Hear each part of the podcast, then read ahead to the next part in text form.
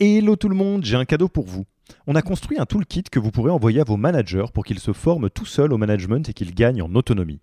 Concrètement, c'est une version do-it-yourself de notre programme de formation au leadership. On a pris notre formation, on en a fait une version écrite sur Notion, une version vidéo avec plus de 9 heures de bonnes pratiques managériales et même une version podcast pour devenir super fort en management en faisant son running. Beaucoup de gens vendent ce genre de truc, nous on pense que ça doit être gratuit. Pour avoir accès à tous ces bonus, il vous suffit d'aller sur www.yaniro.co slash bonus, B-O-N-U-S, et on ne vous demandera même pas votre email. Sur ce, je vous laisse avec l'épisode du jour.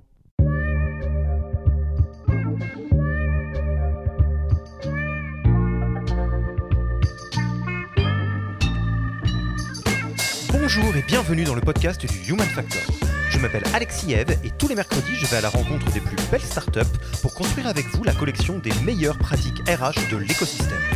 Pour moi, c'est euh, concrètement euh, quel est le rôle des RH, quel est le rôle des managers? Les RH, les RH sont euh, finalement des coachs de managers. Ne vous embêtez pas à prendre des notes, on s'en occupe pour vous. Vous pouvez retrouver le meilleur de cet épisode et de tous les autres dans le Yaniro Wiki la bible des meilleures pratiques RH dans un Notion. Rémunération, recrutement, cooptation, tout y est. Pour découvrir le Yaniro Wiki, allez tout simplement sur www.yaniro.co/wiki et ajoutez la page en favori pour la voir sous la main quand vous en aurez besoin. Pour l'heure, je vous laisse avec l'invité d'aujourd'hui et vous souhaite une bonne écoute. Bonjour Jérémy, comment vas-tu? Bonjour Alexis, ça va et toi?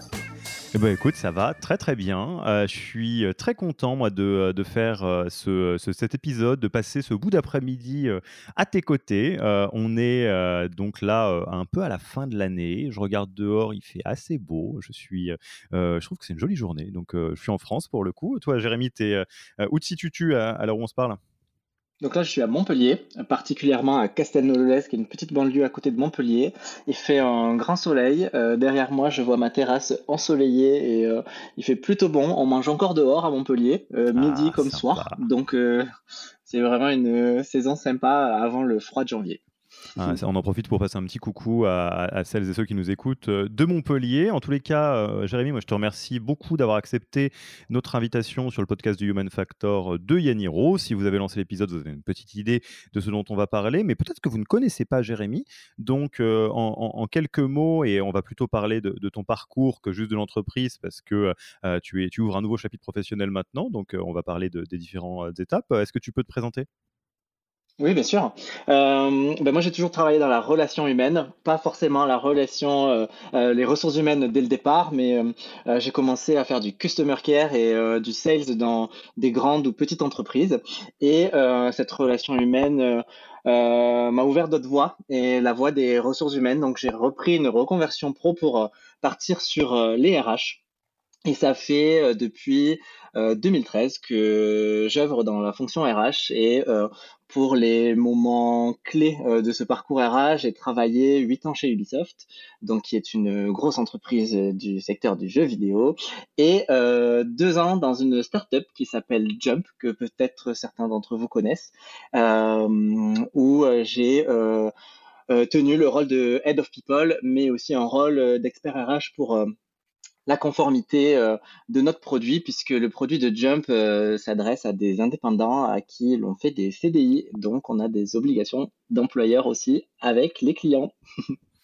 Top. Euh, et, donc, pour vous donner un petit peu le background de, cet épisode, euh, donc je, pense qu'on avait échangé euh, ci et là avec Jérémy sur différents sujets et c'était déjà sympathique. Et en fait, ce qui a hum, attiré mon attention, c'est un, un, article, tu me diras si je dis des bêtises, Jérémy, mais que tu avais écrit pour Welcome to the Jungle? Oui, c'est ça. C'est ça, dans lequel tu parlais du courage managérial. Et je me disais, c'est vrai que c'est quand même un sujet qui est très important, qui, est dur, évidemment. et on peut l'aborder d'un angle management pur et dur, d'un angle RH aussi, parce que les RH ont un rôle à jouer là-dedans. Et donc, ça m'avait beaucoup frappé. Je t'en avais parlé. J'avais demandé si avais envie qu'on se rencontre pour euh, peut-être faire un épisode. Et en fait, chemin faisant, on est arrivé sur un angle qui est euh, euh, peut-être encore plus acéré, encore plus fin pour bah, celles et ceux qui nous écoutent, hein, donc beaucoup de professionnels de la RH évidemment, qui est en fait l'épineuse question des sujets qui ont une patte dans la, job description des managers et une patte dans la job description des, euh, des, euh, des, RH. Donc en fait, quelque part, euh, si on le tourne un peu autrement, la clarification des rôles sur certaines tâches entre RH et manager. Et, comme on se le disait avant, avant de lancer l'épisode, toi Jérémy, tu le formulerais peut-être très légèrement différemment, mais on va, on va parler de la même chose. Donc comment tu le formulerais ce sujet, toi? Je pense que, comme tu dis, euh, effectivement, il y a beaucoup de porosité entre la job desk d'un manager et la job desk d'un ou d'une RH. Donc, euh, pour moi, c'est euh, concrètement quel est le rôle des RH, quel est le rôle des managers? Les RH, les RH sont finalement des coachs de managers. Yes. Donc on va, on va se lancer. petit disclaimer, parce que je joue comme d'habitude le rôle du, de la personne, j'allais dire, inexpérimenté. Je suis un moldu, moi, au niveau RH, hein, rappelez-vous. Euh, je suis psy du travail et euh, j'ai rencontré beaucoup de RH, mais je ne suis pas RH moi-même. Euh, et donc, je vous parlais de sujets qui, qui, moi, me rendent curieux. Et donc, disclaimer, un de nos métiers, c'est de former des managers. Et quelque chose qui m'a frappé, notamment dans la French Tech, c'est que, en tout cas, j'ai observé une forme de vase communicant entre le niveau d'autonomie, de formation des managers et le quotidien des RH. Juste vous partager cette anecdote avant qu'on se lance et, je serais curieux d'avoir ton avis là-dessus. Mais il y a une, euh, une, une scale-up dont, je tairai le nom, mais euh, que globalement on peut voir dans les pubs, dans le métro et avant quotidien, donc assez connu, euh, qui est très bien pourvu niveau RH. Quand je dis très bien pourvu, c'est on doit être à 5 à 6% du headcount en termes de nombre de personnes dans l'équipe RH. C'est des profils qui sont très bons, enfin on les connaît très bien, cette boîte-là. c'est des, des, founders qui sont très engagés niveau people, donc il y a du budget, on peut faire des choses. Et je voyais que les équipes RH étaient au bord du gouffre, surmenage complet, on s'en sort pas et tout. Et c'est interrogeant quand même. On se dit un peu, bah, que se passe-t-il? Bah, Là, normalement, on coche les cases. Il y a un peu, il y a des gens, ils sont forts, elles sont fortes.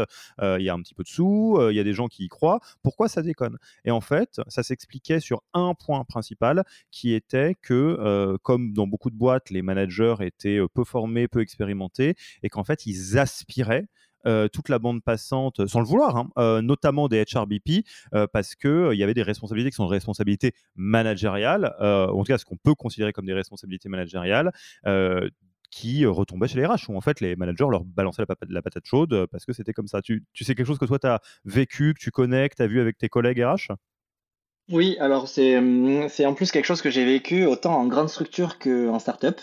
en gros, on se retrouve avec des personnes qui sont finalement propulsées sur des fonctions managériales, euh, qu'elles soient formées ou pas. C'est un petit peu la voie d'évolution euh, standard qui apparaît quand quelqu'un euh, euh, veut prendre plus de responsabilités. On lui confie facilement, bah, tu vas gérer ton équipe, euh, sans forcément se poser la question de est-ce que c'est une finalité dans ta carrière, est-ce que c'est vraiment le métier que tu veux faire, puisqu'en fait finalement personne, c'est un peu flou, personne ne sait vraiment qu'est-ce que le rôle de manager. Si je peux euh, saisir la virgule, oui, c'est une, une, médaille, euh, un peu le rôle de manager. C'est ce qu'on te donne pour euh, ne pas que tu te barres, c'est ce qu'on te donne parce que tu es là depuis longtemps, c'est ce qu'on te donne en se disant, bon, bah, faut bien leur offrir des, des voies d'évolution, quoi. Oui, exactement. Et, et, hum, souvent, euh, on, restreint le scope de l'évolution à la prise d'un rôle euh, managérial et euh, on oublie aussi de mettre en parallèle ben, qu'est-ce que ça comporte et de le présenter avant pour s'assurer que ben, les personnes qui vont prendre ces postes ont envie de le faire.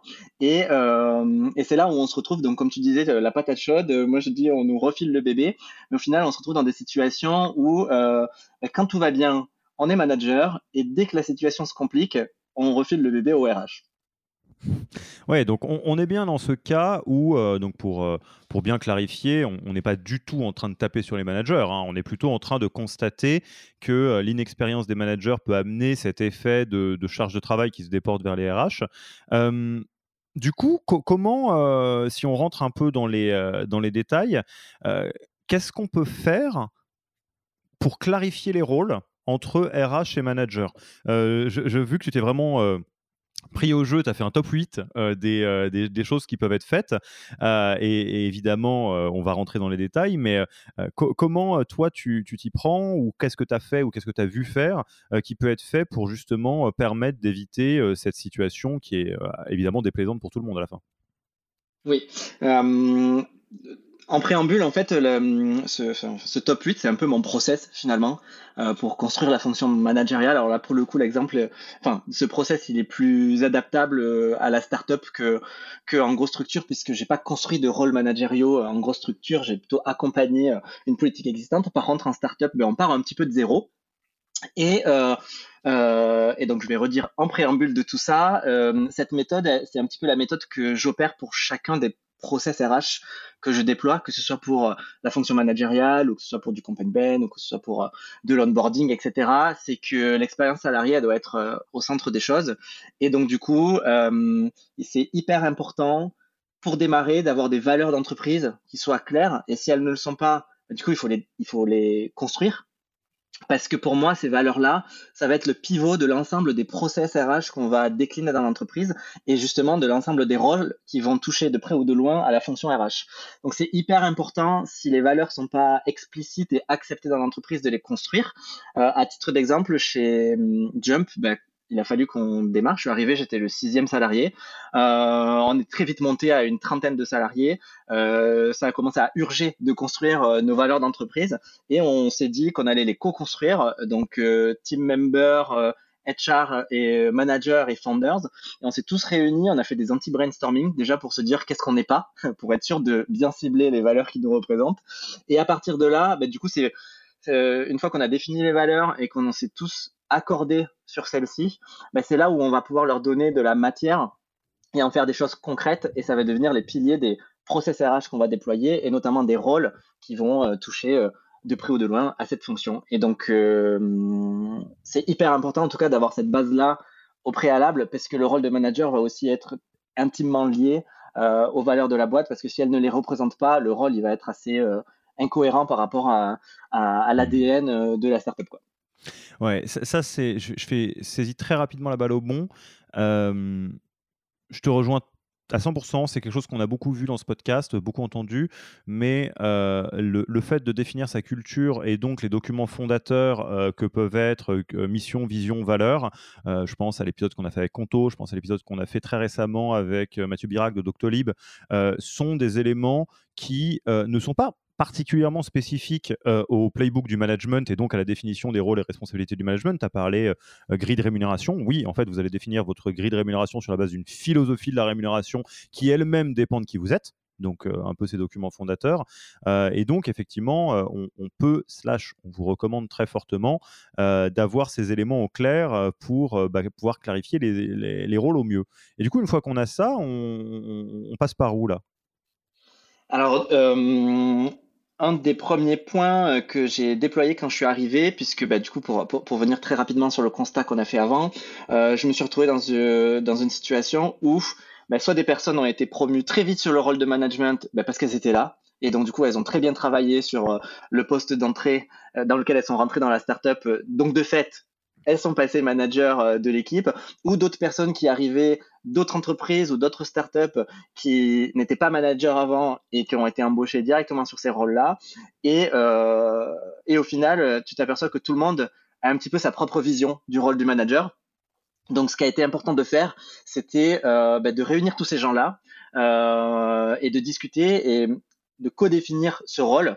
Ce que j'ai fait, c'est que je les ai aussi vus individuellement tous un par un et je les ai questionnés sur ben, pour toi, euh, aujourd'hui tu es manager euh, dans notre startup, c'est quoi pour toi le rôle du manager chez Jump? Encore une fois, avec le préalable des valeurs qu'on a définies en amont et de les interroger sur ben, qu'est-ce que c'est selon toi euh, ton rôle sur cette partie-là? Et ensuite, c'est là où le rôle des RH va être important. C'est la partie où on va consolider le résultat de tous ces brainstorming et ça va être de combler les lacunes. Parce qu'au final, quand j'ai réalisé ces entretiens-là, ben, je me suis aperçu qu'il y avait quand même des essentiels du management qui n'étaient pas forcément compris et sans jeter la pierre aux managers puisque bah, à partir du moment où ils n'avaient pas d'expérience là-dessus ou ils n'avaient pas euh, conduit ce rôle comme ça, ils pouvaient pas savoir. Donc, enfin, c'est pas une erreur de leur part de l'avoir omis, mais c'est hyper important d'aller combler ces vides euh, pour vraiment s'assurer que le scope du management qu'on attend dans l'entreprise, il répond à la fois à nos valeurs, mais il répond aussi à l'ensemble des obligations euh, légales qu'a l'entreprise. Euh, à titre d'exemple, le compte rendu de ces entretiens-là que j'ai fait aussi avec les founders, puisque les founders sur euh, cette échelle de startup étaient aussi des managers, puisqu'ils manageaient ces managers. C'était important qu'on soit tous dans, dans cet exercice-là. Et en fait, ce qui n'est pas ressorti de l'exercice, c'est que il n'y avait pas la partie euh, euh, un manager est garant de l'environnement de travail de ses team members. Le manager est aussi responsable de la santé physique et psychologique des collaborateurs parce que le manager engage la responsabilité de l'entreprise dans ses actes ou ses, non-actes. Donc du coup, ben, là où on est RH, c'est que nous on sait que ben, ce côté-là, il est hyper important, il est cadré euh, par la loi et c'est les managers qui vont nous aider à protéger la boîte comme protéger les salariés. Donc du coup, bah, je suis venu combler, parce que du coup j'ai participé du coup à, cet exercice-là, euh, ce qui n'était pas ressorti pour avoir bah, du coup une, euh, un rôle euh, bien défini du manager dans l'entreprise et bien évidemment, une fois qu'il est défini, euh, la, la, step qui suit de cet exercice-là, c'est aussi de tous y adhérer, se dire ok, j'ai bien compris quel est mon rôle et je m'engage à le respecter, parce que bah, des fois les managers sont aussi les mains dans le cambouis et il faut aussi qu'ils comprennent qu'ils sont attendus euh, bah, sur ce rôle-là et que on enchaînera avec le prochain point, mais qu'ils vont être évalués aussi dessus. C'est vraiment très intéressant. Donc, euh, ça, c'est un peu la, suite euh, des, documents fondateurs d'une culture d'entreprise euh, qu'on peut, dans certains cas, appeler Management Playbook, Leadership Principles et autres mots en anglais, hein, mais j'imagine qu'il y a une version en français, qui globalement regroupe les comportements managériaux attendus. ce que je voudrais souligner, que je trouve très intéressant dans ce que tu viens de dire, c'est la similarité avec l'étape d'avant, que sont la valeur et les cultures, oui, bah, les valeurs et la culture, dans lequel, évidemment, c'est un travail collectif. typiquement, si vous voulez avoir une culture à laquelle personne n'adhère parce que ce n'est pas une vraie culture, c'est très facile, vous la faites dans votre coin. vous la faites tout seul avec votre associé, avec des consultants, bref, vous n'impliquez pas les gens. Et là, vous allez avoir quelque chose du genre, ici on a la culture de l'excellence, sauf que ça vient pas du terrain, donc en fait, c'est pas vrai. Et en fait, votre culture préexiste au fait que vous mettiez des mots dessus. C'est juste quelque chose que vous devez faire émerger pour voir ce en quoi vous croyez et quels mots vous mettez sur votre drapeau.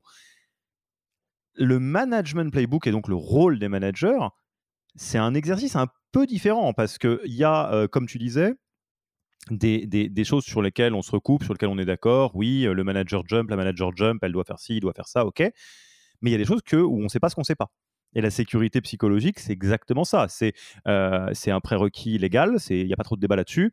Euh, mais euh, quand je suis manager, à plus forte raison, si je suis primo manager, j'ai pas trop de recul là-dessus. Et c'est là où, effectivement, en tant que RH, on pourrait imaginer Founder, on pourrait imaginer d'autres profils qui leur permettent de combler un peu les, lacunes liées à une première expérience, on arrive à compléter un rôle de manager qui, soit, qui aille un peu plus loin que le consensus qu'il peut y avoir entre les jeunes managers. Mmh Exactement. Et puis pour, pour ajouter un point aussi euh, sur euh, sur ce sur euh, les valeurs, la culture d'entreprise et le rôle du manager, c'est que c'est essentiel aussi de les remettre en question et de pas se reposer sur ses lauriers. pour la culture, puisque bah, comme je vous disais tout à l'heure chez Jump par exemple, on a fait ce, ce, cette construction des valeurs à 30 et puis après on est monté à 50 et puis il y a d'autres personnes qui ont rejoint l'entreprise et peut-être que le contexte, l'environnement dans lequel évolue la boîte change et fait évoluer ces valeurs-là. Donc c'est important aussi de se questionner en tout cas dessus. Et idem pour le rôle du manager, notamment dans les phases de réorganisation ou de croissance de la boîte, parce que bah, l'exemple que, que j'ai, c'est que au bout d'un moment, euh, au fur et à mesure que l'effectif a grossi, il y a des rôles de middle management aussi qui viennent s'intégrer. Euh, au début, on n'avait que des head-off de chaque département. Ensuite, on a eu des team lead qui sont venus émerger là-dedans. Et c'est hyper important aussi de se poser la question, euh, bah, du coup, le rôle du manager qu'on avait était essentiellement sur des personnes à une strate de head-off. Qu'en est-il aussi sur la strate des team lead Est-ce qu'on attend la même chose? Est-ce que le rôle du manager est le même? Ou est-ce que le niveau d'attente diffère? Et c'est hyper important, euh, notamment pour anticiper ou en tout cas bien vivre la croissance de penser à remettre aussi en question le rôle du manager. Peut-être que les head-off deviennent plus stratégiques, peut-être qu'ils vont manager moins de personnes et qu'ils vont avoir moins d'enjeux sur le management pur et dur euh, terrain, alors que les team leads vont prendre euh, vraiment euh, ben, tout l'ensemble du terrain et, de, et, des, personnes sur, sur le floor. Et donc peut-être qu'il faut aussi ne pas oublier que ben, le rôle évolue et il faut faire un assessment de ce rôle et de, et, et de tout ça pour bien s'assurer que ça correspond toujours à la réalité euh, de l'entreprise et qu'on se fiche pas dans un truc. Euh, Je, fais, je fais juste un, tout petit écart parce que si tu es d'accord, on rentrera pas mhm. trop en détail là-dessus parce qu'on pourra en parler pendant très longtemps. Mhm. Mais si vous n'êtes pas familier ou familière avec à quoi ça peut ressembler ces documents, euh, type valeur, euh, mission, vision et là management playbook, c'est important de dire que ça ressemble moins à des slogans qu'à des règles du jeu c'est-à-dire, si vous vous dites Ah ouais, mais en fait, je vois bien les valeurs d'entreprise du type innovation, excellence et bienveillance, mais en fait, c'est nul, c'est quelque chose qu'on met en néon dans l'open space et dans les fonds d'écran et, et, et, ça sert à rien. Oui, c'est parce que effectivement, ce genre de truc, ça sert pas à grand chose. qu'il s'agisse des des valeurs ou du management playbook ou tout ce genre de trucs, peut y avoir un côté un peu slogan parce que ça permet de faire des stickers et des t-shirts et pourquoi pas. Mais typiquement, je pense à mmh, comment ça s'appelle à mmh, Blablacar qui avait à l'époque Fun and Serious. Ok, Fun and Serious, ça permet de faire un petit jeu de mots avec Fast and Furious, c'est rigolo. mais derrière, il faut une liste précise de ce que ça veut dire et ce que ça veut pas dire. parce qu'à la fin du fin, le but du jeu d'avoir des documents de ce genre-là, parce qu'on parle bien de rôle et responsabilité, et donc on va y venir progressivement, c'est d'être les règles du jeu qui coupent court à pas mal de débats. Voyez ça comme la partie de Uno enflammée où vous dites euh, bon bah je mets un plus 4 sur ton plus 4 et t'as quelqu'un qui te dit non c'est pas possible. On ouvre le livre des règles et on voit ce qui est possible ou ce qui est pas possible. Et là c'est ce livre de règles entre guillemets que vous êtes en train d'écrire, même si j'utilise le terme règle avec un peu de, euh, de, malaise parce que euh, si c'est bien fait c'est plus des, des éléments de comportement attendus que des règles. Si c'est des règles vous êtes peut-être dans quelque chose d'un peu coercitif. Mais donc, une fois qu'on a ça, euh, c'est quoi l'étape d'après pour euh, préciser justement euh, les, les rôles et responsabilités? Mais toujours dans ce travail un peu en entonnoir, on part des valeurs, on crée le rôle du manager, et je suis d'accord avec toi sur le fait qu'il faut que ce soit concret et que ce soit pas des grandes lignes ou des grandes idées. ben on va continuer, on va rajouter une strate pour encore plus le matérialiser et avoir des exemples ou des ou des objectifs. Euh, la step qui suit, bah, c'est une fois qu'on a réalisé, euh, mis à plat, c'est quoi le rôle de manager dans la boîte, on s'est attelé à bah, construire la scorecard. Parce que euh, si un manager n'est pas évalué sur son rôle de management ou n'est pas attendu sur son rôle de management, il ne fera peut-être pas passer en prio, ou en tout cas, il ne donnera pas le temps qu'on attend de lui à consacrer à cette fonction. Donc, on a décliner une scorecard. Alors une scorecard, c'est assez simple. Hein. On reprend chaque élément du rôle du manager, on le matérialise à plusieurs niveaux d'attente et avec des missions euh, concrètes en fait et, euh, et un scoring. Euh, comme on peut faire une scorecard en recrutement quand on recrute un customer care ou quand on recrute un sales. les managers ont pas mal de facilité à faire des scorecards à, ce niveau-là parce qu'ils savent très bien ce qui est attendu. Ben là, ce qu'il a fallu construire à partir de ce rôle de manager. Et là, c'est plutôt un travail qu'on a fait à l'époque, donc avec les euh, plutôt les founders, puisque c'était eux les managers de managers pour se dire, on a défini le rôle, qu'est-ce qu'on attend de ce rôle maintenant et comment on va l'évaluer. Et c'est hyper important de faire adhérer ces founders à ça et qui jouent ce rôle de l'évaluation parce que d'expérience, en fait, euh, on est founders, on embauche des head-off dans la boîte et on se dit, ben, si la boîte marche, c'est qu'ils ont bien travaillé. Si ça marche pas trop, c'est qu'ils ont pas trop bien travaillé. Et on est plutôt sur du feeling de la fonction managériale plutôt que sur une évaluation un petit peu tangible. Or, bah, si on veut que ces managers aussi évaluent correctement leur team member, je pense qu'il faut être exemplaire, montrer l'exemple et aussi bah, montrer à ces head-off, à ces managers que euh, ben, ils sont attendus, il y a une vraie incentive là-dessus et qui vont être évalués sur le respect de tout ce qu'on a défini ensemble parce que sinon on l'aurait défini pour rien. Et ce scorecard, en gros, encore une fois, comme les autres sujets, euh, c'est une scorecard qui peut évoluer dans le temps. On peut en faire euh, un assessment au fur et à mesure que les rôles évoluent ou au fur et à mesure de la pratique, euh, le premier jet n'est pas forcément euh, parfait et il faut accepter aussi euh, l'imperfection dans les process qu'on déploie. Souvent, quand on fait des V0 en startup, ben, en tout cas, moi j'ai découvert après la grosse structure que fallait accepter aussi l'imparfait et qu'on pouvait faire évoluer les choses. Mais hyper important, en tout cas, de de montrer aux managers qui sont attendus sur cette partie-là. Par exemple, en grande structure, euh, chez Ubisoft, euh, c'était euh, un travail de seconde ligne, puisque le rôle du manager n'était pas déterminé, et c'était très difficile, du coup, bah, de demander aux managers de, de, de pratiquer ça sur le terrain, euh, parce que de toute façon à la fin ils sont pas évalués dessus donc pourquoi ils donneraient l'énergie? Euh, donc je pense que c'est hyper important dès le départ et profiter justement alors en tout cas chez Jump c'était pratique parce qu'on construisait on construisait tout depuis zéro donc on n'avait pas d'historique bah, de démarrer très vite là-dessus et de mettre ces bases là de l'évaluation qui seront de toute façon par effet de cascade aussi, une bonne pratique que les managers vont pouvoir dérouler avec leurs équipes. Alors, tu t'en doutes, je suis fan de cette partie-là à fond. Euh, et euh, évidemment, elle me rend, euh, cette partie-là me rend très curieux.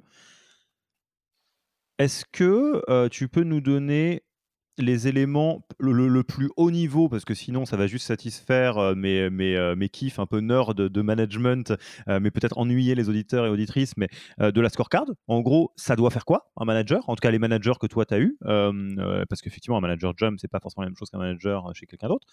Et moi, ma question, c'est quand et comment on mesure? Est-ce que c'est quelque chose de manière très concrète qu'on fait en entretien annuel, où en fait on regarde la scorecard? Est-ce que on fait des surveys? Est-ce que, est-ce que, enfin, je suis très très curieux de savoir comment ça se matérialise cette partie-là. Mmh ben, on peut prendre un item qui est par exemple, bah, si on attend dans le rôle du manager qui sont un élément fort de la rétention de ses team members dans l'entreprise, bah, ça peut être du coup un élément de la scorecard. Ensuite, euh, bah, ça peut être un KPI aussi très simple. Ça peut être le turnover de son équipe. Euh, qui peut nous aider à identifier ben, est-ce que du coup il a été euh, suffisamment performant pour retenir ou pas les membres de son équipe? Bien évidemment, toujours avec beaucoup de recul et il faut prendre en compte le contexte et l'environnement. on ne va pas flageller un manager s'il y a une pénurie d'emploi et, et, enfin voilà.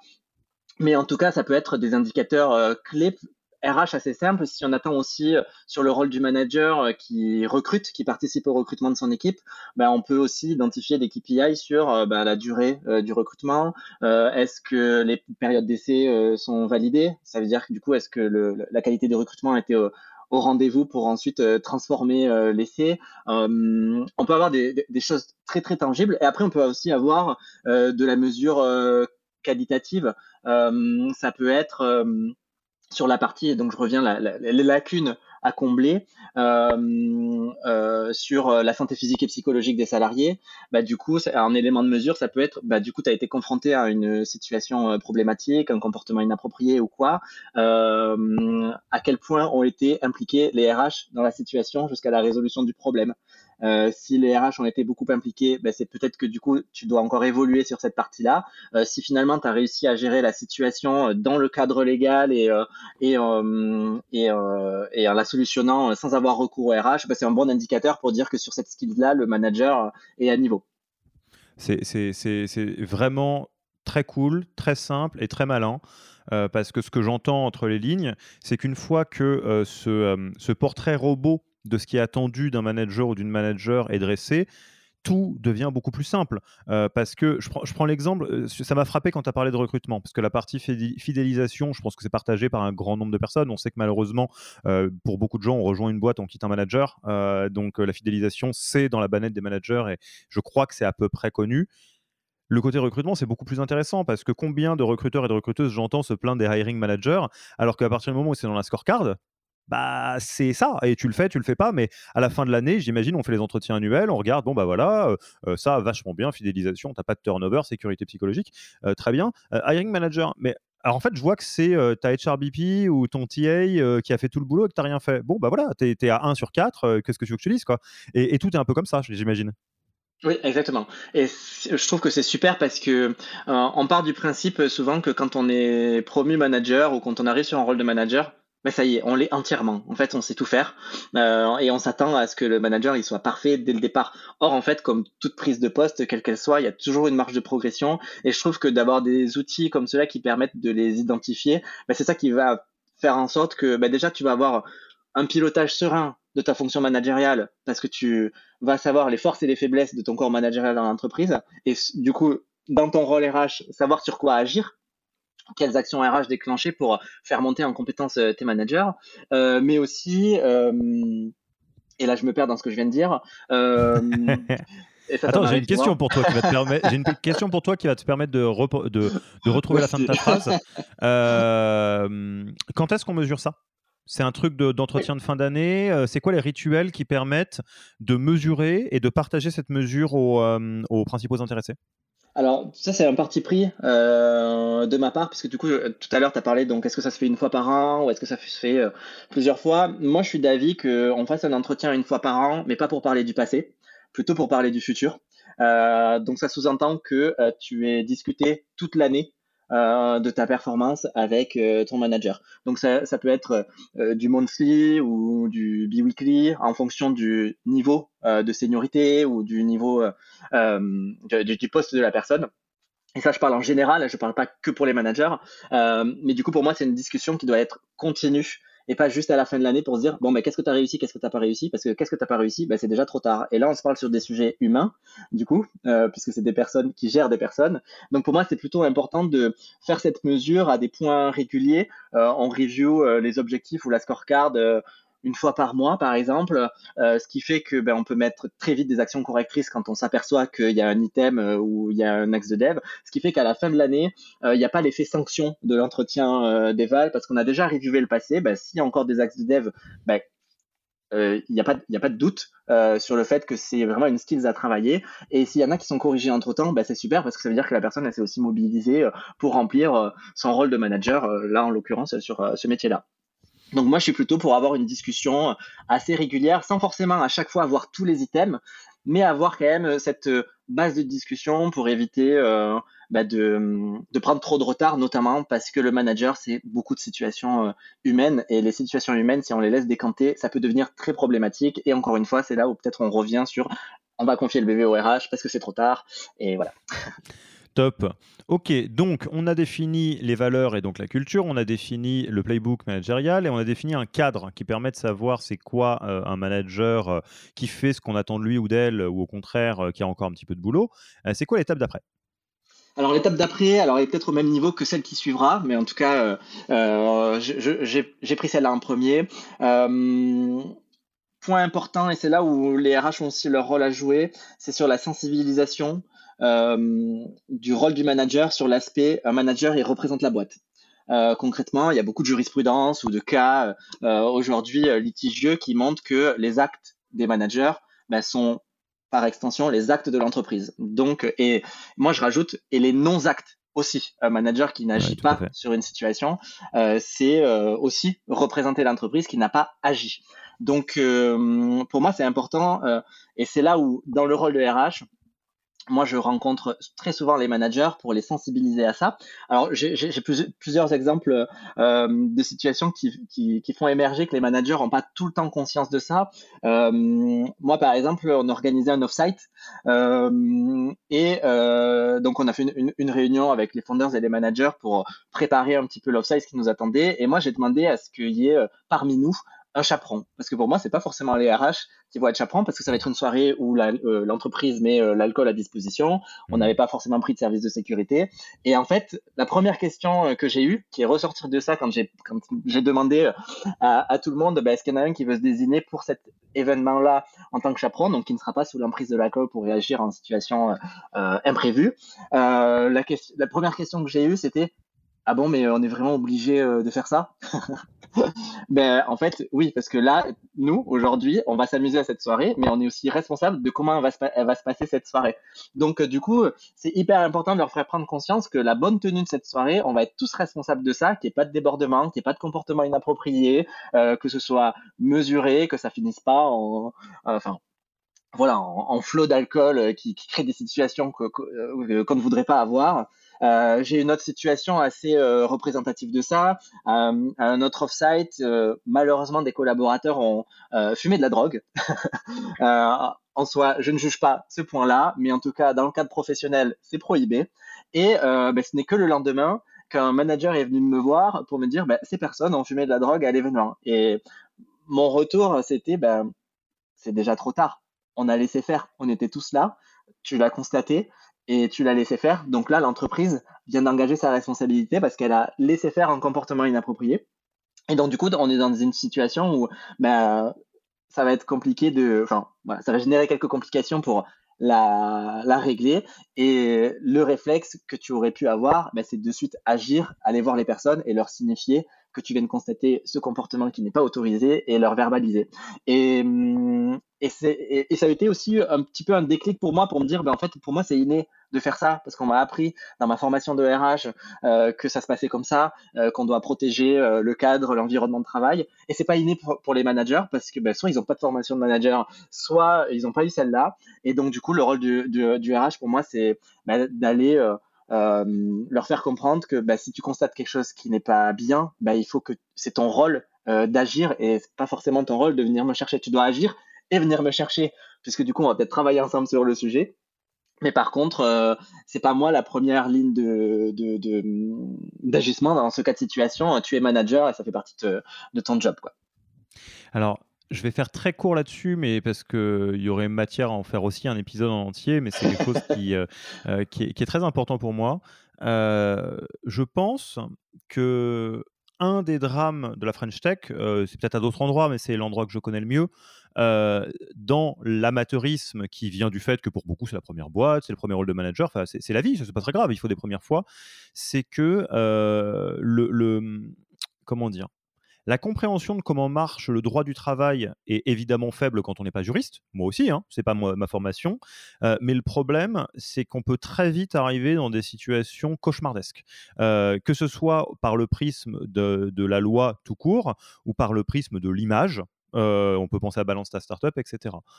Je pense, par exemple, je me mouille un petit peu, qu'il y a une part significative des cas de balance ta startup qui ne sont pas liés aux entreprises mais à des managers.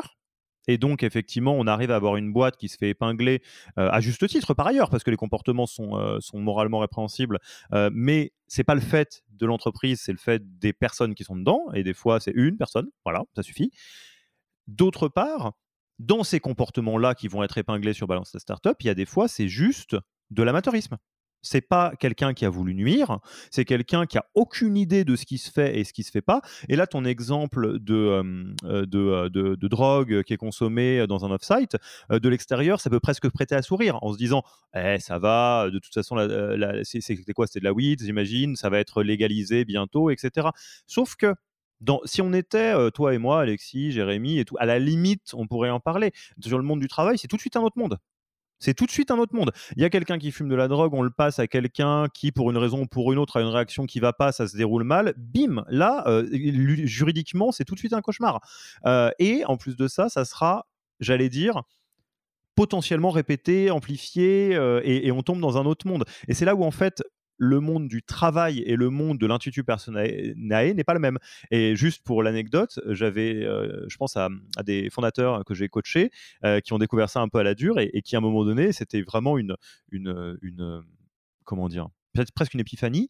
Euh, c'était des gens très bons vivants, très bonne ambiance qui me disaient. Mais en fait, ce que tu es en train de me dire, Alexis, c'est que dans les off-sites, je suis pas censé, entre guillemets, m'amuser avec les, les employés. Je fais, c'est pas ça que je te dis. Ce que je te dis, c'est que si tu te mets dans une situation où il y a quelque chose qui pourrait être juste, entre guillemets, une anecdote de soirée euh, dans un contexte pair à pair, en tant qu'employeur, c'est un autre monde qui n'a rien à voir. Et je serais toi, je ferais pas ça. Et c'est pas à dire que euh, je veux gâcher ton délire, c'est à dire que tu es employeur avant d'être pote avec euh, tes employés. Je sais pas comment toi tu le dirais, mais. Ben, c'est exactement ça. En gros, ben, moi, c'est un petit peu le. le, le j'ai pas envie de dire le combat, mais ça, en tout cas, c'est une partie vraiment prépondérante du rôle de RH, en tout cas de, de ce que moi j'inclus dans mon rôle, c'est euh, de convaincre et de faire comprendre aux founders et du coup par extension aux managers que quand on crée une entreprise, on devient employeur et que ce rôle-là, il vient avec tout un lot d'obligations et tout ce, tout ce lot d'obligations d'employeurs, même s'ils sont un peu, c'est un peu relou parfois parce que bah, ça vient pas forcément dans le sens du business ou ça vient créer un peu d'inertie dans la construction du business. Mais malheureusement, le, les conséquences peuvent être très grave du non-respect de ces obligations-là. Et c'est hyper important euh, d'assumer ce rôle et que, bah, du coup, oui, des fois, il faut qu'on prenne un peu plus de recul. Peut-être que bah, va moins boire à la soirée que les autres pour rester quand même euh, alerte. Et euh, parce que, et par extension, les managers bah, représentent les fondeurs, ce qui représente l'entreprise. Et donc, pour moi, c'est un petit peu la même chose et je conçois qu'il soit pas au fait euh, de toutes ces règles et obligations là et c'est là où le rôle de RH va être super important ben, pour accompagner sensibiliser et apprendre aux managers que ben oui dans ton rôle en fait ben, peut-être que là euh, il va falloir te dévouer pour faire le chaperon à la soirée. Ou peut-être que là si tu as entendu euh, dans tes équipes des, des, gros mots ou de l'homophobie ordinaire ou des choses comme ça. Ben en fait il faut que tu agisses de suite que, que tu que tu formalises l'acte que tu ailles voir la personne pour lui demander d'arrêter ce comportement. Et ça fait partie de ton travail en fait partie de ton rôle. Et en faisant ça, tu protégeras tes autres team members et tu protégeras aussi la boîte, mais tu protégeras aussi la personne parce qu'une personne qui a des comportements inappropriés, euh, à, qui on les remonte et on agit très vite, bah, ça va éviter peut-être tout un tas de débordements si on lui dit rien, parce que bah, du coup, ça va être euh, considéré comme un comportement accepté, et puis on va aller euh, de pire en pire. Donc en gros, ce, en leur faisant, en les sensibilisant, en les sensibilisant sur ce rôle-là, on protège l'entreprise et les salariés à tous les niveaux. Et pour moi, c'est hyper important que les RH du coup soient là pour transmettre cette connaissance et ce savoir que j'accepte que les managers n'ont pas dès la prise de rôle. Tout à fait. Donc une fois qu'on a fait ça, c'est quoi la suite? Alors la suite, donc du coup, un niveau que je mets ex aequo à celui-là, mmh. euh, c'est ce qu'il est, ce qu'il est, ce qu'il est, euh, les managers. Euh, chez Jump, ça a été hyper limpide pour moi. Donc ce qu'il est, on est d'accord au sens monter en compétences, former, oui, outiller, c'est ça? Tout à fait. Désolé avec les anglicismes. En non, plus, non, je prie, je suis le premier là-dedans, mais je voulais, je voulais être sûr que tout le monde suit. J'interromps l'épisode une petite seconde pour vous rappeler que si vous voulez envoyer à vos managers la version Do It Yourself de notre formation en management, il vous suffit d'aller sur www.yaniro.co slash bonus B-O-N-U-S. Sur ce lien, vous trouverez gratuitement toute notre formation en version vidéo, podcast et la boîte à outils du management Notion qui était jusqu'alors réservée aux managers conformés. On n'aime pas vendre des secrets, on préfère vous les offrir et parier que vous bosserez avec nous si vous voulez les implémenter plus vite. Sur ce, retour à l'épisode. Effectivement, faire monter en compétence les managers par le biais de la formation. Euh, chez Jump, je me suis aperçu très vite que le corps managérial était très disparate, euh, que les niveaux étaient différents. J'avais des managers qui avaient managé 600 personnes dans une précédente boîte, euh, ce que je trouve fou d'ailleurs, hein, mais ce sera, c'est un autre sujet. Parce que quand j'entends ça, euh, et souvent derrière, je pose la question, et la situation la plus difficile que tu as eu à gérer, refuser un congé, bon, ok. et, et des managers donc très juniors qui arrivent sur le rôle sans avoir aucune formation, ou des personnes euh, qui ont un petit peu de background, mais pas du tout dans la même industrie ou la même structure. Donc, euh, c'est hyper important, et ça a été hyper important pour moi de proposer aux founders très très vite euh, un programme de formation pour faire monter en compétence les managers. Et, l'enjeu pour moi était surtout, après avoir fait tout le travail de définir le rôle, définir la scorecard, ce qu'on attend, mais après il faut aussi qu'on joue le jeu de, euh, on est conscient qu'ils n'ont pas toutes les skills, toutes les compétences, donc il faut aussi qu'on les outille pour qu'ils remplissent leurs, leurs objectifs.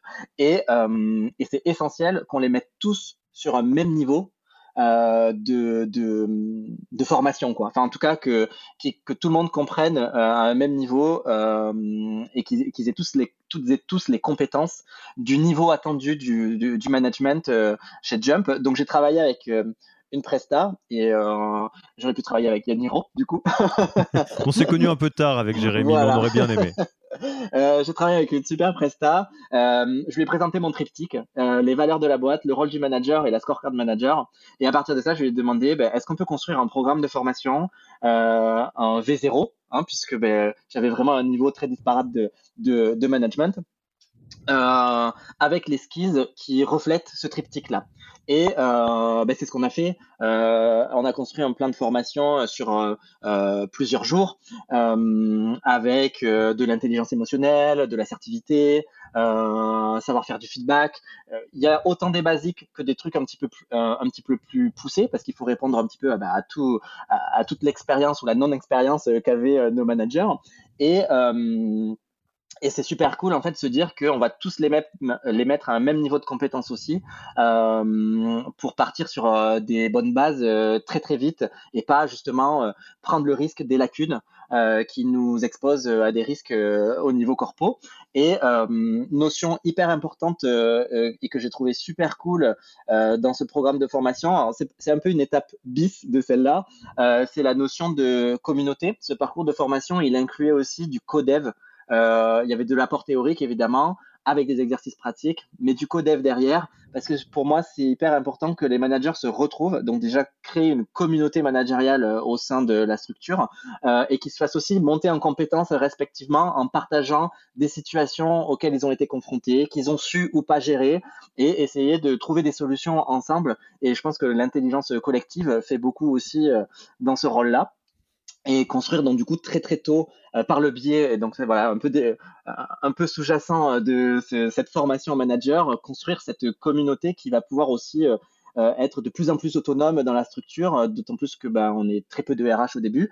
J'étais tout seul, donc plus il y a de managers, plus mon temps pour chaque manager était limité. Donc c'était hyper important aussi qu'ils puissent grandir ensemble et grandir la fonction. Et la prestataire qui conduisait les codev, du coup, était très au fait de notre triptyque de départ. Donc c'était parfait pour, pour mener ça. Alors, vous vous en doutez, euh, plein de, choses à vous dire là-dessus. Euh, donc, je fais les disclaimers qui vont bien. Vous le savez, nous vendons de la formation en management, donc on peut considérer qu'il y a un placement de produit dans ce que je vais dire là. mais je parle sous le contrôle de Jérémy. Mais euh, la raison pour laquelle j'ai très envie de prendre la parole là-dessus, c'est que forcément, on est très aiguisé sur la compréhension du rôle que vient jouer la formation des managers, parce que c'est ce qu'on fait beaucoup et ce qu'on propose beaucoup. Je ne vais pas y aller par quatre chemins ne pas former ses managers, à plus forte raison quand on est dans une startup, une scale-up, une boîte qui grandit vite, qui se transforme vite, etc., c'est suicidaire. Je ne peux pas le, dire beaucoup mieux que ça, euh, parce que si on faisait un peu de stratégie inversée, on pourrait se dire, OK, c'est un peu dur de monter en place, euh, de monter une stratégie pour faire grandir ses managers. Qu'est-ce que je peux faire pour les faire stagner? La réponse, c'est rien du tout ou des petites actions éparses, leur filer un bouquin à Noël, un truc comme ça. Ça, ça serait rigolo si c'était pas la réalité de 80% des boîtes. Ou, du coup, vous faites rien. Du coup, les managers progressent pas parce qu'il n'y a aucune raison qu'ils progressent tout seuls comme ça. Vous pourrez me dire oui, mais le terrain, etc. Mais alors, sauf qu'en fait, c'est assez compliqué le job de management. Et surtout, oui, ils vont avancer, ils vont progresser doucement par essai-erreur euh, sur le terrain. Sauf que l'essai-erreur, quand on est dev, ou même quand on est commercial, ou CSM, ou ce que vous voulez, c'est pas très grave parce que bon bah on teste, on écrit quelque chose, un bout de code, il marche pas, on le compile, on recommence, etc. On plante un call client, c'est triste, on n'aura pas le lead et on recommence, etc. Quand on vautre les n-1, c'est-à-dire on teste quelque chose et en fait on, est en train de faire des grosses conneries avec ses équipes et qu'on tâtonne pendant trois ans au lieu de euh, prendre le programme qu'il faut avec que ce soit ou quelqu'un d'autre, hein, parce que euh, je suis sûr que ta presta était vraiment très bien. Euh, en fait, il y a des très très très très grandes chances que ce qui va arriver inévitablement, c'est le turnover qui augmente, la performance qui baisse et un risque de faire quelque chose de très grave. Et en plus, vous allez vous réveiller un matin, euh, si vous êtes RH ou si vous êtes euh, founder, en vous disant Attends, mais en fait, euh, on est dans une sale boîte là où j'ai construit une sale boîte. Et c'est même pas de votre faute, c'est juste parce que le management c'est crucial, c'est difficile, et se dire que ça va le faire tout seul parce que les gens sont forts, non, non, non, non, malheureusement ça fonctionne pas fin de la moitié euh, brûlot, moitié page de pub. Je sais pas ce que tu en penses.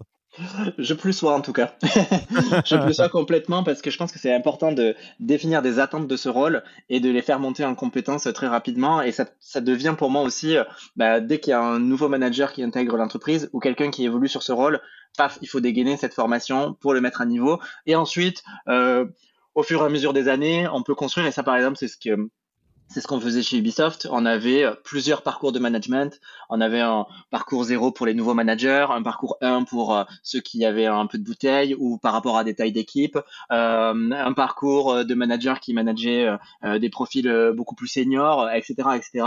on peut bien évidemment ensuite décliner. Encore une fois, là, mon exemple il porte sur startup, donc on part d'une V0 et, et, et, et, on se questionne pour faire évoluer les choses. moi, ce que je faisais aussi et ce que je trouvais cool et aussi moins institutionnel, c'était des flash training. Euh, je regroupais mes managers c'est aussi quelque chose que je faisais avec l'ensemble des salariés euh, de la boîte, mais c'est des flash training sur euh, ben, comment tu identifies un comportement de harcèlement, comment comment tu dois agir, leur donner des clés et des tips pratiques aussi pour euh, euh, ne pas se retrouver euh, dépourvu au moment où des situations se, se, présentent. aussi des, des, trucs très simples, mais des flash training sur comment on fait un feedback constructif, qui soit positif, négatif, comment comment tu le fais, comment tu le prépares. Comment tu connectes avec la personne. Voilà, plein de petits flash training aussi avec 30 minutes, tu vois, qui te donnent des tips pratico-pratiques le temps que tu fini ta formation pour quand même être un petit peu, voilà, bon sur ton rôle très vite. Très clair. Et, du coup, euh, une fois qu'on a fait tout ça, c'est quoi l'étape d'après? Alors l'étape d'après, c'est euh, comment on se positionne justement quand on est RH euh, dans tout ça.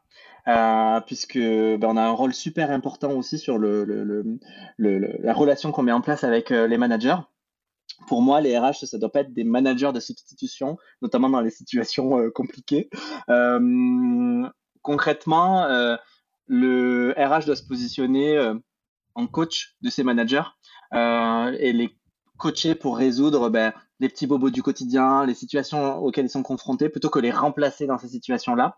moi, comment, je m'y suis pris quand je suis arrivé chez Jump, j'ai de suite mis en place des one-on-one hebdo de 30 minutes ou d'une heure en fonction des managers pour revoir avec eux chaque semaine certains aspects liés à la gestion de leur équipe. Alors, concrètement comment ça se matérialise? Je nous ai construit un template euh, de meeting et dans ce template de meeting, tu retrouvais euh, l'ensemble des scopes RH, euh, de la création d'un besoin en ressources humaines, du staffing jusqu'à la sortie d'un salarié, donc de l'offboarding en passant par Compenben, santé sécurité, onboarding, recrutement, enfin, vraiment l'ensemble, tous les scopes RH. Ça ne veut pas dire qu'on parlait de tous les scopes RH à chaque fois, mais c'était un peu euh, un document type qu'on avait pour être sûr qu'on loupait rien euh, sur ce qui se passait dans la vie de son équipe. S'il n'y avait pas de recrutement dans son équipe, on passait pas du temps à parler de recrutement. Euh, s'il y avait du hmm. recrutement dans son équipe, on passait du temps pour ben, justement euh, comment on travaille sur ce recrutement ensemble et euh, qu'est-ce que tu peux faire et si tu sais pas faire, comment je peux t'aider pour que tu y arrives ou qu'est-ce que tu ferais si tu devais recruter cette personne. pareil, les sujets Compen Ben, ben, si moi j'ai un sujet côté RH, ben, du coup c'est l'occasion d'en parler parce qu'on va faire des augmentations annuelles ou quelque chose comme ça. Si lui il a une revendication salariale d'un salarié, ben, justement c'est l'occasion de le faire émerger moi, ça me fait prendre la température des équipes dans mon rôle de RH, mais ça me permet aussi de coacher le manager sur, bah, du coup, euh, comment tu vas résoudre cette situation et pas comment je vais la résoudre à ta place. Euh, et du coup, c'était super pratique parce que, bah, au fur et à mesure qu'on a mis en place cet exercice, bah, les managers venaient avec des sujets euh, qui mettaient dans ces petites cases de scope RH avec soit bah, les solutions auxquelles ils pensaient, soit justement bah, point d'interrogation pour qu'on en discute et que je puisse les accompagner là-dessus. Ce qui fait que le manager qui est sur le terrain avec ses équipes garde sa légitimité parce que c'est lui qui travaille avec eux, c'est lui qui les observe, c'est lui qui est sur euh, euh le floor euh, avec euh, elle et eux. alors que moi, forcément, je suis un peu en recul, je travaille pas avec les gens, donc si je dois faire, si je dois, si je dois remonter un feedback, on va dire que je vais être moins légitime que le manager, euh, puisque euh, on va vite me rétorquer, oui, mais toi, tu sais pas comment je travaille, t'es pas avec moi au quotidien. Donc, euh, l'idée, c'est vraiment de se positionner sur ben, comment je vais t'accompagner pour résoudre toutes les situations possibles qui peuvent se présenter liées à la gestion de ton équipe. Ça peut être des situations très admin comme des, des situations très humaines. L'idée, c'est de, de faire en sorte qu'ils puissent se dépatouiller. Et puis, c'est aussi d'économiser le temps RH passé sur l'opérationnel pour euh, bah, du coup le, passer à, bah, quand on est en startup à de la construction de process et, euh, à commencer à structurer un petit peu euh, l'avenir de la boîte. Alors, hyper fan de ce truc-là, euh, de, cette pratique, de ces rituels. Euh, quand je dis truc, c'est pas péjoratif, hein, c'est juste que je m'exprime comme un enfant de 5 ans, donc globalement. Euh, je le décompose sur les éléments qui me semblent absolument essentiels. je vais être honnête, je l'ai jamais entendu en ces termes, donc je pense que je suis très content. you heard it first. en tout cas, merci beaucoup Jérémy pour ça. un, les rituels et euh, la hum, régularité. Tu dis, voilà, moi, RH, je vois les managers régulièrement, toutes les semaines, une demi-heure, une heure. Ok. Euh, on peut débattre, hein, une semaine, toutes les deux semaines, etc. Mais dans tous les cas, euh, y a, on n'a rien sans rien, et c'est sûr que de la même manière que si vous êtes manager et que vous n'êtes pas des one-to-one avec les membres de votre équipe, ça ne va pas vous amener très loin. bah, vous êtes HR. Si vous voulez déminer les sujets pour que vos managers soient outillés pour pouvoir les gérer eux-mêmes, ça se fera pas sans les aiguiller un petit peu parce qu'ils vont être montés un peu légers sur tous les sujets qui sont non pas dans votre périmètre mais dans vos compétences. Je sais pas, je pense à des sujets legals, etc. Euh, deux, j'adore ce que tu fais quand tu crées des familles avant euh, en disant recrutement, onboarding, offboarding, compenben, carrière, ta ta ta ta ta ta ta ta. Ça, ça permet de passer à de ça va en ce moment? Qui est une question qui est pérave et qui amène nulle part. Pire, bon, tu viens me voir hein, si tu besoin de quoi que ce soit, ma porte est toujours ouverte, qui ne marche pas du tout, à quelque chose d'un peu systématique où on peut dire Ok, c'est quoi tes sujets sous perf en ce moment? C'est quoi tes sujets, ces sujets ben en ce moment? C'est quoi tes sujets machin? Et là, évidemment, ça rend le truc beaucoup plus facile pour les managers quand tu as un petit truc dans un coin de ta tête. Toi, tu sais que Julie, c'est une demi-chèvre, elle est pas très forte dans ton équipe, tu sais pas l'aborder, ça te mine un petit peu. Tu as ton RH ou ta RH en qui tu as confiance qui te dit euh, Tu as des sujets sous perf en ce moment ou, ou éventuel offboarding dont tu veux parler? Bah, alors, je sais pas trop si c'est le bon endroit, le bon moment, mais c'est vrai que Julie, en ce moment, ok, bah parlons-en. Alors, selon le code du travail, voilà ce que tu peux faire, voilà ce que tu peux pas faire, et selon euh, la technique, par exemple, du plan euh, d'amélioration de performance, le PIP, tu peux la jouer comme ça. Euh, voilà, ça c'est les outils. Maintenant, à partir de là, comment tu veux la jouer? Parce que là, ça nous amène sur le troisième élément. Si vous êtes le papa ou la maman de vos managers et que dès qu'ils viennent vous voir avec les yeux un peu humides, vous leur apportez des réponses, ils vont pas progresser. Ils ne pourront pas devenir owner des sujets du quotidien. Euh, ils ne pourront pas se former. Ça, c'est l'équivalent, euh, j'allais dire des enfants, mais malheureusement, il y a plein d'adultes qui le font, où euh, ils te demandent quelque chose, tu leur dis Attends, mais je vais te montrer comment, comment ça marche. Ils disent Non, non, je préfère que tu le fasses, que tu le fasses. Oui, bah oui, j'imagine bien. Mais moi, j'aimerais, je préfère t'apprendre à pêcher que de te filer du poisson. là, c'est exactement pareil. Quand on est dans une posture un peu coach, comme tu disais, le but du jeu, c'est de passer beaucoup de temps au démarrage sur les sujets, et après, passer un an, deux ans, trois ans, vu que les sujets seront toujours les mêmes parce qu'il n'y en a pas une infinité, vous allez avoir des managers qui sont super solides sur les sujets et qui vont, entre guillemets, juste vous informer de ce qui se passe parce que les solutions, ils les connaîtront. Donc ouais, franchement, euh, euh, hyper partant pour ça, et je vois pas de raison de pas le faire, quelle que soit l'équipe qu'on a, quoi. RH, mmh j'entends. Oui, oui, tout à fait. Bah, moi, je suis ravi de partager euh, cette pratique et ce template d'ailleurs bah, pour les intéressés. Euh, euh, je le partage, je l'ai déjà partagé à, à d'autres collègues RH. Et, on, peut le mettre en note sous l'épisode? Un petit lien, un URL, un truc comme ça? Oui, c'est une page Notion, donc du coup, on ça, peut faire ça, pourrait se faire très facilement, ouais. Ah, bah, on le met dans les, dans les, dans les pages, dans les, ah, la description de l'épisode. Exactement. Et en plus, euh, le témoin pour moi qui était, euh, enfin, un indicateur qui était fort pour moi, c'est que bah, ces entretiens, je les ai commencés, on faisait des weekly, donc je voyais les, chaque manager une fois par semaine. Et au début, bah, du coup, on avait du mal à remplir les cases. Et en fait, petit à petit, bah, les cases se remplissaient euh, de plus en plus facilement parce que ça devenait de plus en plus un réflexe. Et soit on réduisait la durée du meeting parce que c'était beaucoup plus facile d'aller à l'essentiel, soit on réduisait la régularité du meeting, on passait à deux semaines ou une fois par mois. Et à partir de là, bah, pour moi, c'était un très bon indicateur de se dire, bah, ça y est, euh, ça commence à être euh, bien intégré. Ça veut dire que euh, vu que moi, j'attendais de mes founders qui évaluent la performance managériale avec leur rituel via la scorecard, moi, ça me permettait aussi, via ces rituels-là, de m'assurer que j'avais mes managers alertes sur l'ensemble du spectre RH euh, bah, qui est qu'il est important de respecter euh, en entreprise pour euh, protéger à la fois les salariés comme l'entreprise. Quoi. Et on commençait toujours par un classique, mais qui, je, pense que je vais rien apprendre à personne. mais comme tu disais tout à l'heure, le comment ça va, on faisait la météo. Moi, je demandais systématiquement la météo, un petit emoji météo au manager, et je lui demandais la météo de son équipe et sa météo, parce que ça veut pas dire que si tu donnes une météo euh, à ton équipe, tu as la même en ce moment. Peut-être que ton équipe, c'est un grand soleil, mais toi, tu as des problématiques de manager et c'est gros nuages. Déjà pour un peu briser la glace et finalement ce que je m'apercevais c'est qu'en faisant cet exercice là, souvent quand il y avait un nuage, ça faisait émerger des sujets qu'ils n'avaient pas forcément notés dans les scopes RH. Et c'est très important aussi de pas enfermer le rôle du manager dans quelque chose de très strict et de les laisser aussi dans une position, et c'est là où on retrouve un peu le, le RH coach, c'est que des fois on fait pas trop la différence de, en fait ça va mal niveau euh, niveau perso, enfin perso j'entends euh, moi manager je vais pas bien en ce moment parce que c'est difficile, mais ça correspond pas forcément à un sujet RH, c'est vraiment moi euh, euh, c'est dur en ce moment, j'ai trop de personnes à gérer, ou, et c'est important de laisser cette fenêtre là aussi bah, pour euh, être une béquille pour ces managers parce que c'est pas euh, le proverbe, je le trouve jamais, c'est euh, la vie n'est pas un long fleuve tranquille. là, je peux pas t'aider, là, t'es tout seul. non, bien moi, je me lance toujours dans des proverbes, mais je suis nul en proverbes. mais, mais, le, long fleuve tranquille n'amasse pas mousse, qui est lui-même mère de toutes les vertus, enfin, un truc comme ça, quoi. Exactement, on va, partir sur ça. mais effectivement, c'est important aussi. moi, j'avais toujours cette rubrique un peu fourre-tout. parce que des fois, les managers avaient besoin aussi, tu t'aperçois qu'ils ont besoin de parler en fait, et de partager un petit peu ce qu'ils vivent. Et c'est important de leur laisser cette fenêtre. Alors, on va dire que là, on se met en manager, coach, slash psy. C'est quand même important de bien ramener à chaque fois le rôle sur la partie coaching. Mais il y a aussi ce rôle d'écoute qui est super important et qui les aide aussi à tenir sur le rôle parce que, ben, euh, comme on le disait tout au début, ben, parfois c'est un rôle, un rôle qui découvre et donc du coup ça vient avec euh, ses surprises mais aussi ses déconvenus. Quoi.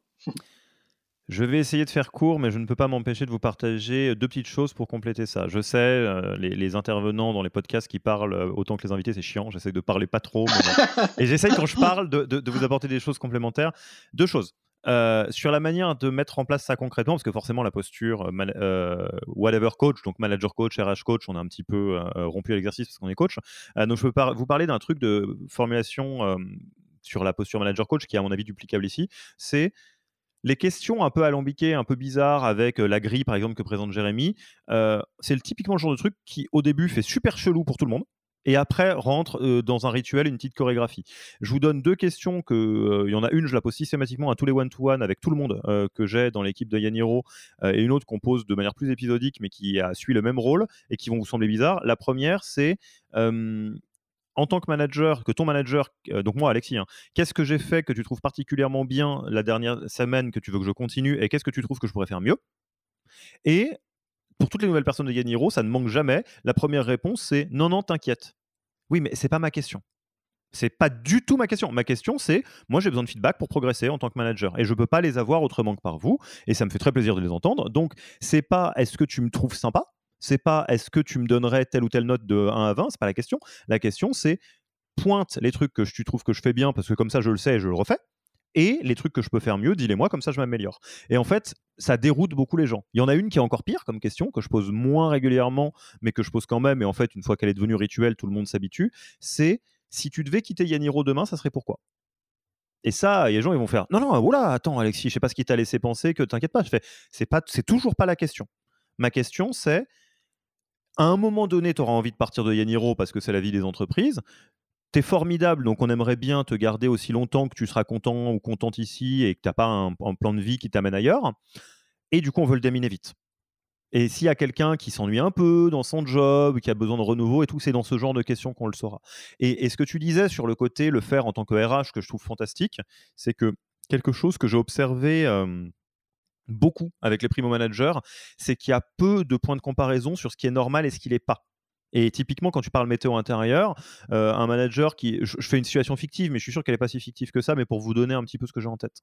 Euh, admettons, un manager, l'équipe va plutôt bien et tout, et toi, comment ça va euh, Fais un emoji, oh, c'est un petit nuage. Ouais, pourquoi t'es un peu chagrin?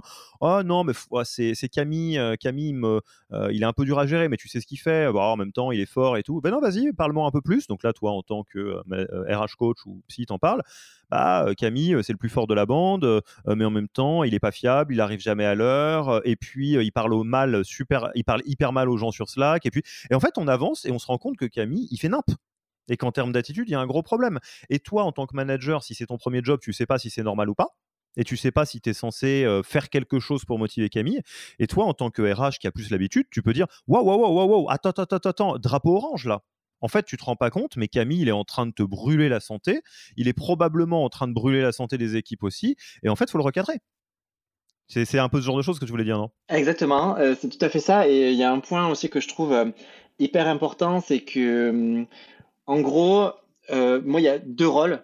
Il y a le rôle des fondeurs ou des N plus 1 de ces managers qui va être là pour la partie mesure de la performance que c'est pas le rôle dans lequel moi je me mets en tant que RH quand je fais ces points avec les managers, parce que je suis pas là pour, euh, pour leur euh, euh, feedbacker qu'ils font bien ou pas. Je suis vraiment là pour les faire grandir dans ce rôle-là. Et parce que souvent, quand tu poses la question, et toi, c'est quoi ta météo Il y a comme une forme d'aveu de faiblesse de mettre en nuage. Et euh, justement, je suis pas le RH qui t'évalue, je suis le RH qui t'accompagne. Celui qui t'évalue, ça va être celui qui a défini, euh, qui, a une scorecard, qui va t'attendre là-dessus et euh, qui, est, ton manager. Moi, je vais être le RH, je vais t'aider à t'améliorer. Que tu fasses un truc bien ou pas bien, on n'est pas là pour juger ça, on est là pour te faire monter en compétence et je suis là pour t'outiller et t'aider à trouver des solutions. Et c'est hyper important de bien situer ces entretiens dans ce cadre-là parce que sinon, le petit nuage, tu l'auras jamais parce qu'il y a une forme de vécu qui est bah, si je mets un nuage, ça veut dire que ça va pas bien, et donc du coup je vais montrer ouvertement que je suis pas un bon manager, et sauf que j'ai pas envie qu'on m'évalue comme un mauvais manager, donc c'est hyper important de, de faire ce cadre-là. Et le deuxième élément sur la mesure de la perf, euh, ça revient peut-être à une autre étape qu'on a eu plus haut, mais euh, ce que j'ai aussi encouragé à faire euh, chez Jump, euh, c'est qu'en tant que manager, pour s'auto-évaluer, il n'y a rien de mieux que le feedback 360 et de le solliciter, euh, donc comme tu disais, de la part de ses team members, mais c'est aussi hyper important de le solliciter auprès de ses pairs et même de personnes avec lesquelles on travaille pas, parce que quand on est manager, on rayonne pas forcément que dans son équipe. Et le feedback 360, c'était une pratique qu'on a aussi déployée pour aller piocher du feedback. Après, il faut apprendre aux gens à le faire, hein, à se sentir libre aussi de le faire. mais pour moi, c'est un super outil d'auto-évaluation en tant que manager et accepter que tu puisses recevoir des retours, des questions sur des questions difficiles comme celles que, que tu poses chez Yaniro. Et je trouve que c'est surtout ces choses-là qui te font grandir et te poser des questions et évoluer dans ton rôle. Quoi. Yes. Et du coup, quand on en, quand on en est là, euh, qu'est-ce qui, qu'est-ce qui nous reste à mettre en place pour euh, s'assurer que euh, les, les, rôles et responsabilités RH et managers sont très bien définis, ce qui fait que, bah, entre guillemets, chacun fait sa partie du, du, du travail en harmonie? Yes, ben, un rôle qui est super important au niveau RH, c'est que ben, on est très souvent côté RH, ceux qui ont la connaissance, du droit du travail, euh, des pratiques administratives, euh, de toutes ces choses-là. Donc euh, là, pour moi, c'est ce qui vient plus dans le rôle de RH, ça va être documenter, documenter, documenter. C'est-à-dire qu'on ne peut pas s'attendre à ce que nos managers soient opérationnels sur le terrain et leur demander de faire des tâches qui sont l'extension de, du domaine RH si on les outille pas et si on leur donne pas euh, ce qu'il faut. Donc euh, des pages Notion pour expliquer ce que c'est les congés, des pages Notion pour expliquer euh, ce que c'est les absences, les arrêts maladie, des pages Notion pour expliquer le process de recrutement avec une clarification, enfin avec des, des points très clairs sur qui fait quoi. Euh, le RH va poser l'offre, toi tu vas trier les CV, euh, moi je vais c'était les entretiens. vraiment, qu'il n'y ait pas de, zone obscure sur qui fait quoi. Euh, pareil sur le process d'onboarding, qui fait quoi côté RH, qui fait quoi côté manager. Mais du coup, leur donner tous ces documents-là sur lesquels ils peuvent s'appuyer, où il n'y a pas d'interrogation et pour qu'ils puissent être opérationnels très vite et très facilement. C'est aussi leur donner des tools euh, euh, ce que je faisais chez Ubisoft, par exemple, c'est qu'on construisait des tools de conduite d'entretien, euh, comment on fait un check-in, comment on, fait un entretien difficile, quelles questions on pose. pareil pour les recrutements. Pour les recrutements, j'avais construit chez Jump une base de données de bah, quelles questions tu peux mesurer, quel point elles mesurent et comment tu évalues la réponse. Comme ça, on limite le feeling et tu seras plus skillé et plus équipé pour mener un entretien qui soit vraiment euh, le plus objectif possible. Et en gros, on ne peut pas s'attendre d'un manager qui soit passé par l'école recrutement, on ne peut pas s'attendre d'un manager qui soit passé par l'école Ben, on ne peut pas s'attendre d'un manager qui soit passé par l'école administration du personnel. Donc il faut les outiller, les outiller, et, et en plus, une, une fois qu'on l'a fait, ce n'est plus à faire. Donc euh, il y a juste un travail effectivement de, de mise à jour, d'update, etc. Mais du coup, c'est le plus gros travail moi que j'ai eu à faire aussi en arrivant chez Jump, c'est construire cette base de données sur lesquelles les managers vont se reposer. Et d'ailleurs, ça m'évitera d'avoir 50 fois la même question si j'ai un document. Euh, euh, identifiés et qu'ils peuvent trouver facilement. Et après, ben, je l'ai dit plus haut, mais euh, euh, moi j'aime bien aussi les flash training. je trouve que c'est des moments d'échange plutôt cool pour faire monter en compétence les managers sur des pratiques, des process ou, ou, des infos de manière ludique et puis et où on se voit aussi parce que des fois donner un papier va lire ce papier c'est un petit peu froid c'est bien aussi de partager d'autres choses sur ce format là donc, euh, donc euh, voilà, gros travail euh, qui est beaucoup plus gros au départ que, que par la suite, mais à faire dans le rôle de RH pour le coup. Et alors, j'ai un petit bonus sous la forme de paradoxe temporel. Là, euh, donc au moment où on enregistre, euh, on est à la veille d'un grand webinaire euh, qu'on va faire avec Yaniro, qui est juste demain, donc au moment où on enregistre avec Jérémy. Mais au moment où vous écoutez ce podcast, le webinaire est passé et donc les surprises et les cadeaux, les bonus qui viennent de ce webinaire sont dispo. Et euh, du coup, donc 100% d'accord avec ce que vient de dire Jérémy, évidemment. Et euh, même si ça ne va pas remplacer certains euh, de vos outils internes, typiquement faire une grille de process sur comment on gère le retour de congé, mat, telle ou telle situation, des process, des machins comme ça, ça c'est chez vous. Mais surtout, donc ça c'est les process, mais tout ce qui est sur les bonnes pratiques managériales de comment on fait un entretien de recrutement, comment on gère l'onboarding, comment on gère l'offboarding, comment on gère cela. en fait, si vous allez sur www.yaniro.co/bonus, B-O-N-U-S, vous allez trouver euh, donc une, euh, une, liste de ressources gratuites que vous pouvez envoyer à vos managers qui sont respectivement euh, une bible sur Notion de toutes les pratiques de tout en gros, c'est ce qu'on donne aux, managers conformes, sauf que là, vous l'avez gratuitement. la version en cours vidéo, où nous, on fait le travail et de documentation et de rendre ça cool à regarder, parce que c'est aussi un sujet, c'est-à-dire on peut avoir tout sur un wiki interne, un Notion, et les, vous allez vous dire, ouais, mais les managers, ils y vont pas. Bah, nous, c'est un peu notre job de faire en sorte que ce soit kiffant à regarder. ça existe en cours podcast aussi, et il y a même un test pour voir si vous êtes plutôt drapeau vert ou drapeau rouge sur les différentes compétences managériales. Donc tout ça, vous allez sur www.yaniro.co slash bonus, c'est gratos, on ne demandera pas votre email non plus. donc n'hésitez pas, c'est les, temps sont durs, formez-vous et formez vos managers tout seul, on, est chaud, mais il faut documenter, donc on l'a fait aussi pour vous. Voilà, voilà. je, pense que tous les RH en startup euh, vont être contents d'avoir accès à, ça. My pleasure. Euh, et donc, ultime, euh, ultime étape pour bien définir les, les, les, les rôles et responsabilités entre manager et RH, quelle est-elle? C'est un peu brutal ce que, je, vais dire, mais en gros, c'est devenir useless, devenir dispensable en tant que RH. bien évidemment, je tire le trait. pour moi, l'objectif, c'est avec hum, toutes ces pratiques, euh, de ce top 7, euh, top 8, euh, c'est de faire en sorte que les managers soient le meilleur relais terrain et que ce soit les, les meilleurs gardiens de la santé des salariés et la santé de la boîte, pour faire en sorte que la fonction RH ne soit pas reléguée à quelque chose de purement administratif, parce que du coup, c'est chronophage, ça demande plus de temps. On multiplie les RH pour faire plus de tâches et du coup, ça n'a pas de sens. faire en sorte que la fonction RH, elle soit plus orientée vers la big picture, l'accompagnement de la croissance et la strat. Euh, et du coup devenir dispensable sur, toute cette partie RH opérationnelle qui peut être, très bien opérée et portée par les managers s'ils sont bien skillés, s'ils sont bien attendus là-dessus, s'ils sont bien euh, euh, positionnés sur le rôle, si on leur a bien documenté les choses. Parfait. Euh, pareil, je vous donne une petite technique, c'est plus mindset qu'autre chose. C'est quelque chose qu'on voit énormément euh, avec des managers, surtout des dirigeantes et des dirigeants. Euh, et je pense que je te rejoins, ça vaut la peine de le rappeler et de le souligner parce que je suis certain que les RH ont moins l'habitude de ça. Quand on est manager et à plus forte raison quand on est fondateur fondatrice, il y a une chorégraphie qu'on se doit d'appliquer parce que sinon ça, va très très mal se passer de plein de manières différentes. C'est d'enlever progressivement toutes les casquettes qu'on a sur sa tête l'une après l'autre. Donc en fait au tout début on a plein de casquettes sur la tête et on n'a pas beaucoup de sous et pas beaucoup de monde dans la boîte donc on fait tout. mais faire grandir un projet c'est enlever ces casquettes les unes après les autres et de se dire ok ça c'est le moment où j'ai plus besoin d'être le commercial de la boîte. Ok j'ai plus besoin d'être responsable du produit. Ok, en fait, j'ai même plus vraiment besoin d'être le general manager parce que je vais le mettre sur quelqu'un qui est meilleur que moi là-dessus.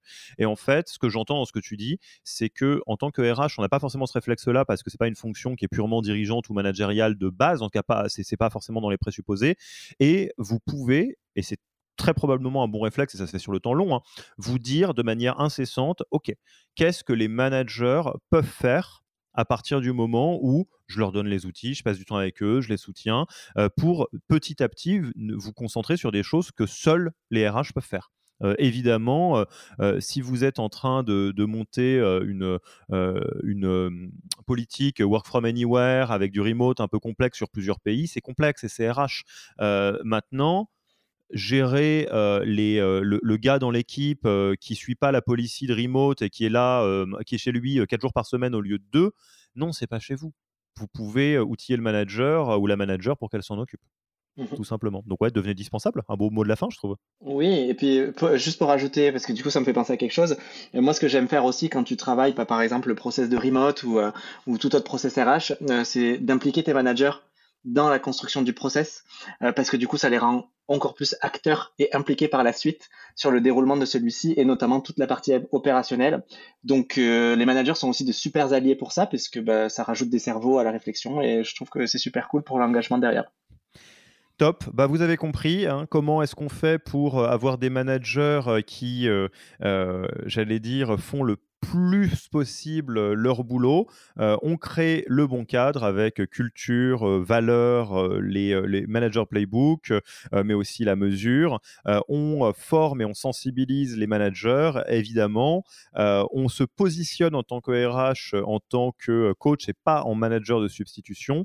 On documente les process et les bonnes pratiques. Donc nous, chez Yaniro, on fait notre partie là-dessus. et on se donne comme but ultime de devenir dispensable. Écoute, je pense que mmh la messe est dite, mon cher Jérémy. On va passer tranquillement à la fin de l'interview. Déjà, mmh où est-ce qu'on te retrouve? C'est-à-dire? Pardon, on veut engager la discussion avec toi, on a trouvé que c'était formidable et on a envie mmh. de, discuter avec toi. Pour une raison ou pour une autre, on, passe par où? Ah, bah, le plus simple pour me contacter, c'est sur LinkedIn, Jérémy Ten. Vous m'écrivez directement par message. C'est là où je suis le plus réactif et le plus joignable. Donc, n'hésitez pas. Mmh, top. ensuite, est-ce que tu as un livre, podcast ou blog que tu recommanderais aux auditeurs et auditrices? Oui, il est sur mon bureau. Euh, bah, il est un petit peu en lien avec le podcast de ce jour. C'est un livre de la Harvard Business Review euh, qui est super bien fait, qui s'appelle Conseil de management et qui peut s'appliquer au RH, mais aussi au manager. Et bien, j'aime bien l'avoir euh, sous le coude aussi pendant mes petits one-on-one avec le manager quand je sèche pour aller trouver des idées pour les coacher. Canon, je le connais pas, j'en je, prends bonne note. Euh, ensuite, tu connais un petit peu notre, euh, notre tradition euh, de passage de relais, passage de flambeau. Est-ce qu'il y a un ou une RH ou expert, experte de, de ces différents sujets à qui tu aimerais passer le micro pour un prochain épisode? Dit autrement, si tu étais à ma place, tu aimerais entendre qui? Bah, moi, je pense que j'aimerais entendre mon mentor. Euh, ça fait quelques années que j'ai un mentor euh, qui travaille euh, chez Rakuten, qui s'appelle Jérémy Reynaud, euh, qui est brillant et euh, je déjeune très souvent avec lui parce que c'est une super source d'inspiration sur ces sujets comme sur d'autres au niveau RH. Donc voilà, Jérémy Reynaud. Eh ben, écoute Jérémy, euh, ça serait avec grand plaisir euh, qu'on pourrait euh, effectivement se rencontrer le temps d'un épisode. On, te laisse le micro et le casque en partant et on aura, je suis sûr, des sujets très intéressants à, aborder ensemble. en tous les cas, pour cet épisode sur les, rôles un petit peu RH et management, Jérémy, je te remercie vraiment beaucoup pour, pour ton temps. je te dis à très vite et puis à une prochaine fois peut-être. Eh ben, merci à toi et avec plaisir, à une prochaine fois. Merci d'avoir écouté cet épisode. Pour mettre en place tout ce que vous venez d'apprendre, n'oubliez pas de vous connecter sur le Yaniro Wiki. Allez tout simplement sur www.yaniro.co/wiki et ajoutez la page en favori pour la voir sous la main quand vous en aurez besoin. Et à mercredi prochain pour un nouvel épisode. Merci d'avoir écouté cet épisode. Petit rappel, si ce n'est pas encore fait, pour accéder à notre formation au management dans sa version gratuite, il vous suffit d'aller sur www.yaniro.co bonus, B-O-N-U-S. Vous y trouverez gratuitement toute notre formation en version vidéo, podcast et la boîte à outils des meilleures pratiques du management dans un Notion récapitulatif. Et on ne vous demandera même pas votre email. Profitez bien de cette formation gratuite, envoyez-la à tous vos managers et à mercredi prochain pour un prochain épisode.